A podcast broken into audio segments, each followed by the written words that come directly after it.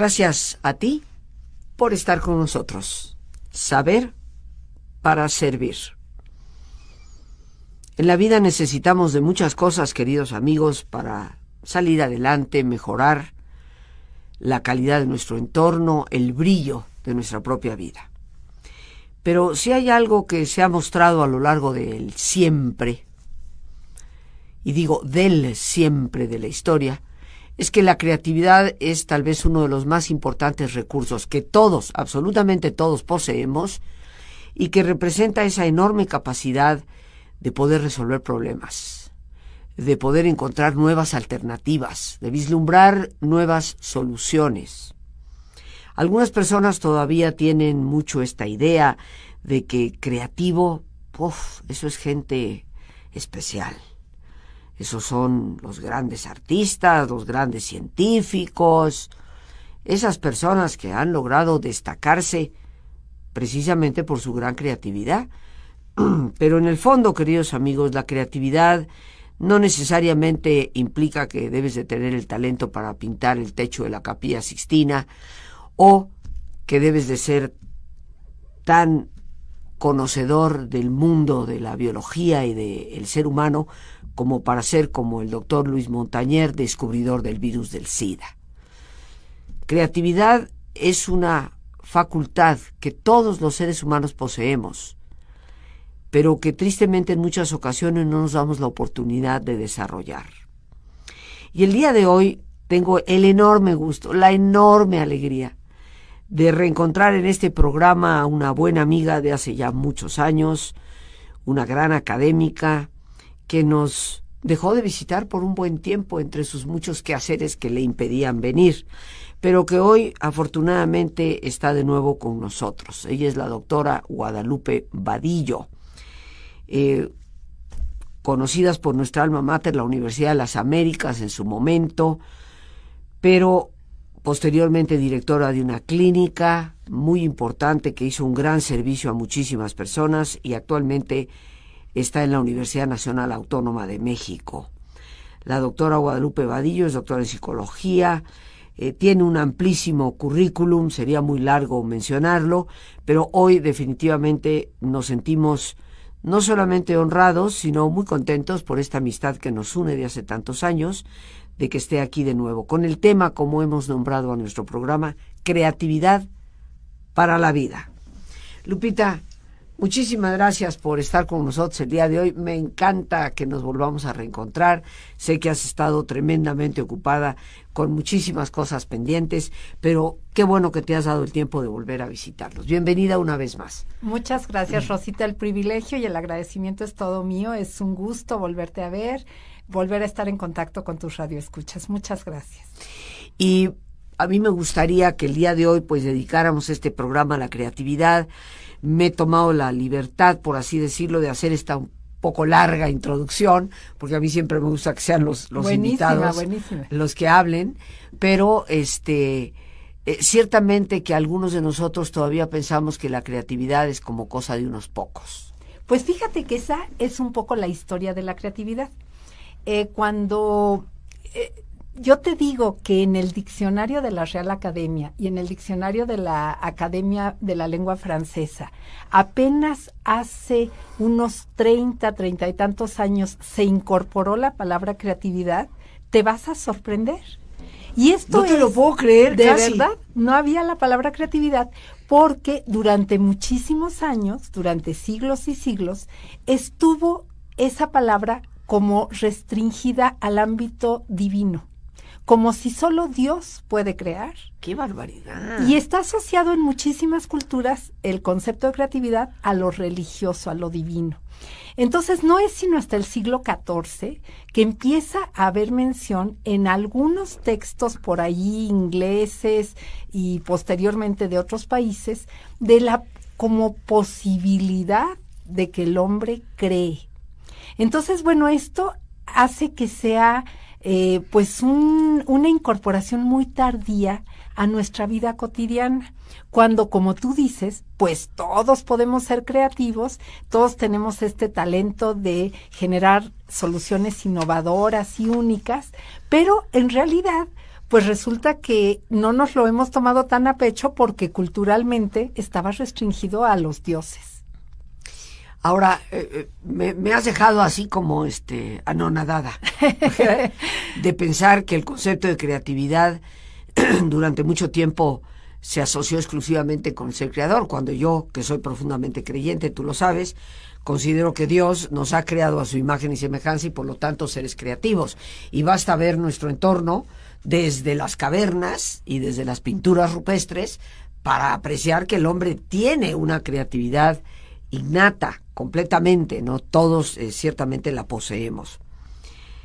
Ahora entiendo, ¿no? El por qué, eh, pues tantas personas negadas al desarrollo humano, porque inclusive hasta hoy en día, tanto no con el concepto de creatividad, pero sí con espiritualidad, algunos religiosos fanáticos se sienten como como que los está tocando el chamuco cuando alguien se atreve a hablar de espiritualidad, pero con un profundo respeto a todas las creencias, sin enfocarse a una sola religión.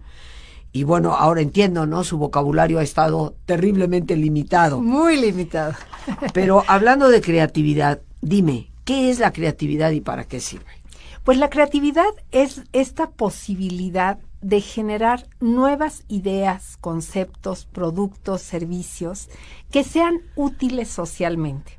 Y esta, esta parte de utilidad social es, es, muy importante y la utilidad no solo es una cosa pragmática, sino también pues puede ser útil algo bello, ¿no? Por, por el goce estético que, que uno deriva de contemplarlo o de disfrutarlo de alguna manera. Eh, y esto es interesante porque, por ejemplo, una computadora tú puedes ponerla a que haga em, pues series de palabras al azar, lo cual será innovador seguramente porque nadie habrá escrito esas palabras, pero no tiene un sentido, no tiene un goce estético eh, y por lo tanto eso no se puede llamar creatividad. La creatividad está atrás en quien desarrolla los programas, por ejemplo, de software, para que pueda haber estos avances informáticos. Y fíjate, tocaste un, un punto muy importante, mejorando el entorno. En los cursos que tú sabes que yo imparto, entramos en una parte muy profunda de creatividad. Y la definición desde la psicología, reuniendo varios conceptos, pues nos dice que es esa capacidad de dar nuevas soluciones a viejos problemas, de no cerrarnos ante las posibilidades, pero no solamente haciendo lo mejor posible para nosotros, sino mejorando la realidad social.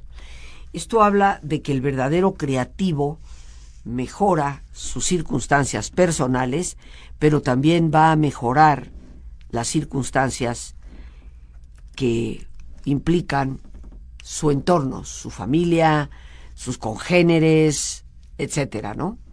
Y uno de los ejemplos que yo suelo utilizar, eh, Lupita, es precisamente el hecho de que en la historia esas personas que admiramos por su fabulosa creatividad sobre todo en los últimos dos siglos, fueron personas ocupadas de mejorar su entorno. Y brinca a mi mente el caso de Henry Ford, el gran magnate de los autos en el siglo XIX, que no era un hombre riquísimo ni millonario, pero un hombre con una inquietud, llevar el automóvil a todas las clases trabajadoras de los Estados Unidos.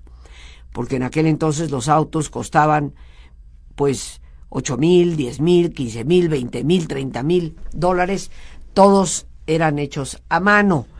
Consideremos que esos eran precios del siglo XIX, o sea, una fortuna, no sé a cuánto equivaldría, pero estamos hablando de que los coches costaban de un millón de pesos para arriba. Y él tiene la inquietud de cuándo un trabajador va a poder comprar un coche a esos precios. Se tiene que abaratar el producto y con el deseo de que todo trabajador medio pudiera tener un coche, diseñó su famoso Forte e ideó la línea de producción para el ensamblaje de autos. Se hizo multimillonario y creó una industria que perdura hasta hoy, la industria Ford, pero que definitivamente mejoró su entorno. Gracias a Henry Ford se empezaron a construir las grandes carreteras en su propio país y eventualmente en el mundo.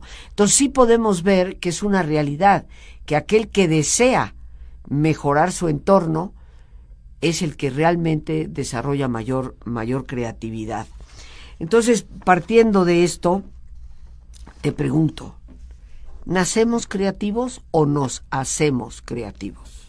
Pues fíjate que esa es una historia también que, que nos lleva a los romanos, a la antigüedad, porque hay como muchas dudas al respecto.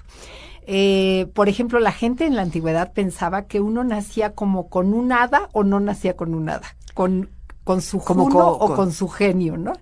Exacto, o sea, como un hada te refieres como un hada madrina. Sí, como una iluminación o no.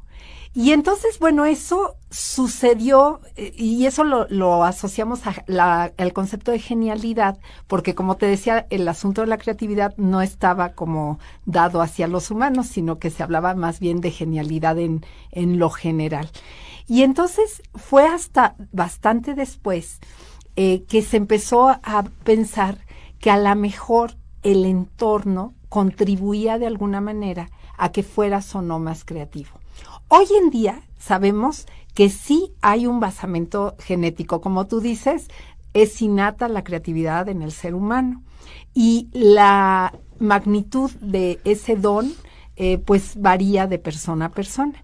Sin embargo, lo que se ha visto es que la mayor varianza, la mayor variabilidad en el resultado final de creatividad tiene que ver con cuánto nosotros decidamos tener un entorno y hacer cosas para ser más creativos. O sea, finalmente sí traemos una parte, pero ese potencial va a ser chiquito o grandote dependiendo de lo que hagamos.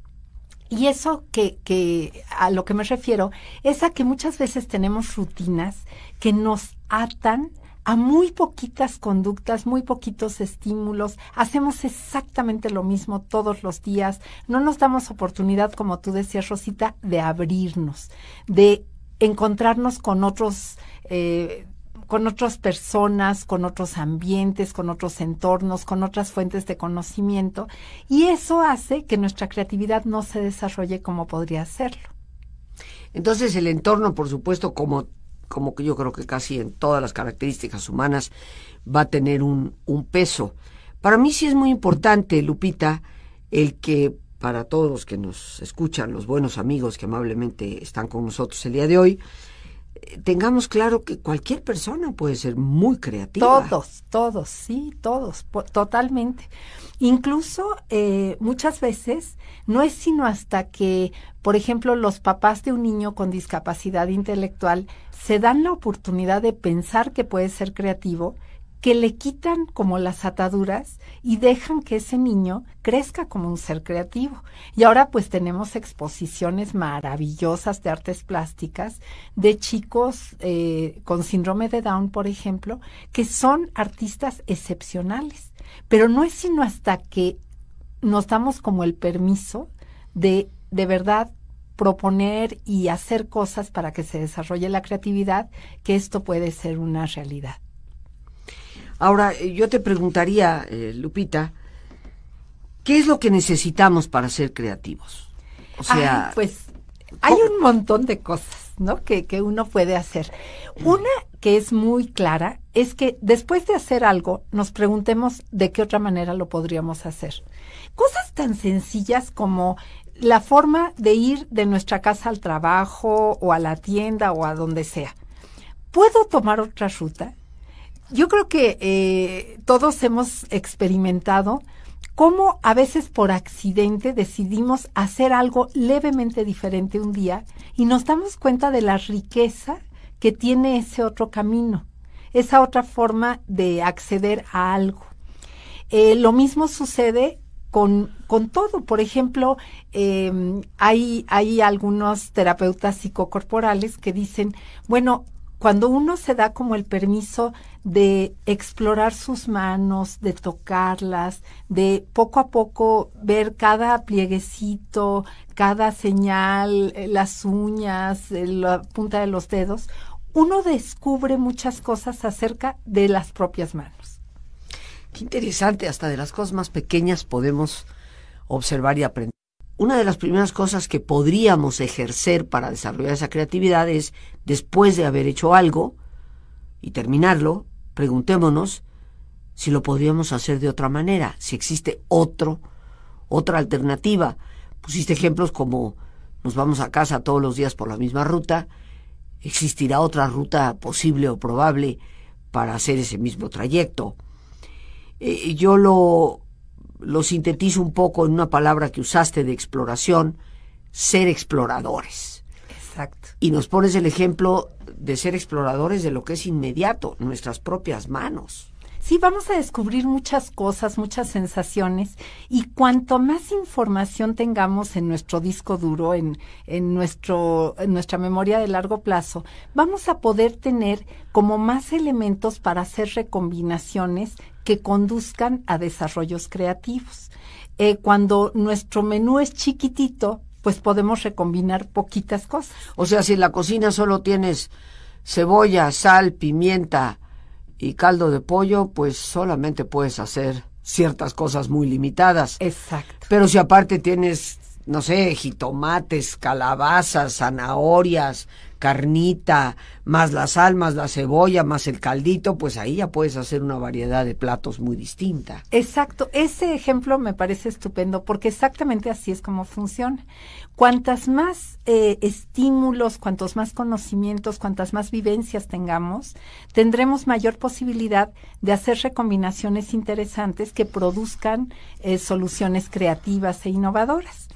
Entonces, vale la pena, pues, desde luego, leer mucho, ir mucho al cine, ver teatro, ir a exposiciones, detenernos a ver la naturaleza y descubrir cosas que quizás hemos visto cientos y miles de veces y que hasta que no nos ponemos a ver el detallito de cómo son las hojas del árbol por el que eh, paso todos los días al entrar a mi oficina, pues me voy a dar cuenta que a lo mejor es un diseño espectacular y a lo mejor lo voy a incorporar y voy a hacer unas toallas pintadas con ese diseño etcétera, ¿no? O sea, se me van a ocurrir cosas en la medida en que yo sea observador y sea, como tú dices, un explorador constante. Ahora, a veces pensamos cuando se habla de exploración que hay que recorrer grandes distancias y explorar cosas muy complejas, pero en estos ejemplos que nos estás dando, creo yo parte de algo como explorar los detalles de una mesa en nuestra propia casa, sea, cómo son sus esquinas o son redondeadas, cómo el mantelito que pusimos, cómo está bordado, si tiene eh, ese bordado, cómo es por detrás, cómo son las puntadas, ¿no? Cómo se distingue el revés y el derecho. Eh, todo esto, como tú dices, entre más información tengamos, mayor posibilidad de combinaciones y de esto podemos sacar eh, una nueva alternativa Sí, incluso una de las cosas es que no solo debemos fijarnos en lo externo, sino también en lo interno. Por ejemplo, si yo le pregunto a tus radioescuchas, ¿cuándo fue la última vez que te preguntaste cuántos talentos y cuáles son los talentos que tienes? A lo mejor la respuesta es nunca. Nadie se, se sienta un día a decir, bueno, ¿cuáles son mis talentos? ¿Cómo soy diferente a los demás? ¿Qué cosas puedo aprovechar que otros tienen en menor medida que yo y que yo podría aportar algo importante socialmente a partir del desarrollo de ese talento. Muchas veces yo hago este ejercicio con mis alumnos de pregrado y de posgrado y me contestan, pues la verdad nunca lo había pensado. Y es una pena porque es un poco eh, no hacer lo que dice tu programa, descubrir nuestra mente. O sea que tendríamos que, como aquí lo hacemos todos los días, cerrar los ojos, mirar hacia adentro y empezar a explorar qué talentos tenemos. Fíjate, eh, Lupita, y te pido me corrijas si voy mal, cuando algunas personas dicen es que me cuesta mucho trabajo saber qué talento tengo, yo siempre he descubierto que los talentos que poseemos se ejercen en aquellas cosas que disfrutamos. Totalmente. Entonces, si yo disfruto una particular actividad, es porque tengo el talento necesario para esa actividad. Y, yo creo que si nos detuviéramos a pensar qué es, como la psicología dice hoy en día, lo que nos hace fluir, lo que nos hace estar verdaderamente inmersos en lo que hacemos, eh, aquello en lo que nos apasionamos y que el tiempo vuela sin que nos demos cuenta, ahí has utilizado recursos para poder hacer eso que estás haciendo.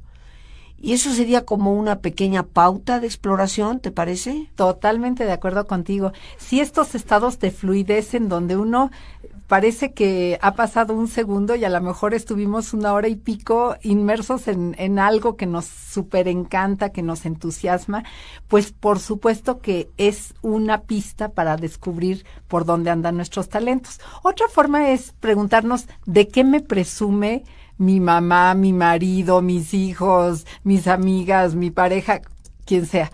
¿Qué, es lo que presumen de mí? Y esa es otra pauta, porque a veces nosotros somos tan modestos o no queremos ver como las cosas positivas que tenemos, que un poco lo filtramos. Y es a partir como del reflejo en ese espejo que son los otros queridos para nosotros, que podemos descubrir por dónde están nuestros talentos.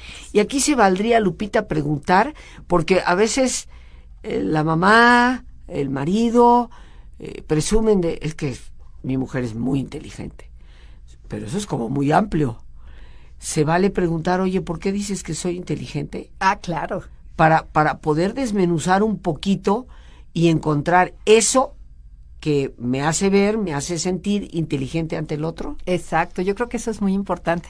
Tú imagínate, Rosita, que todo el mundo dedicara 10 minutos a la semana en decirle al otro cosas bonitas. ¿No sería un mundo maravilloso? Bueno. O sea, ¿cómo creceríamos fuertes, robustos, contentos, enfrentando la vida, pero sin ningún problema? Pero nos dedicamos mucho a criticar, somos retecriticones los seres humanos y eso hay que evitarlo. Lupita, el tiempo se nos ha terminado. Yo te agradezco enormemente que hayas aceptado nuestra invitación. Te deseo el mayor de los éxitos. Muchas gracias a ti, Rosita.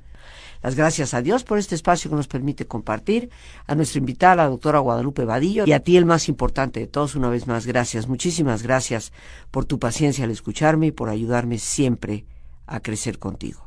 Que Dios te bendiga.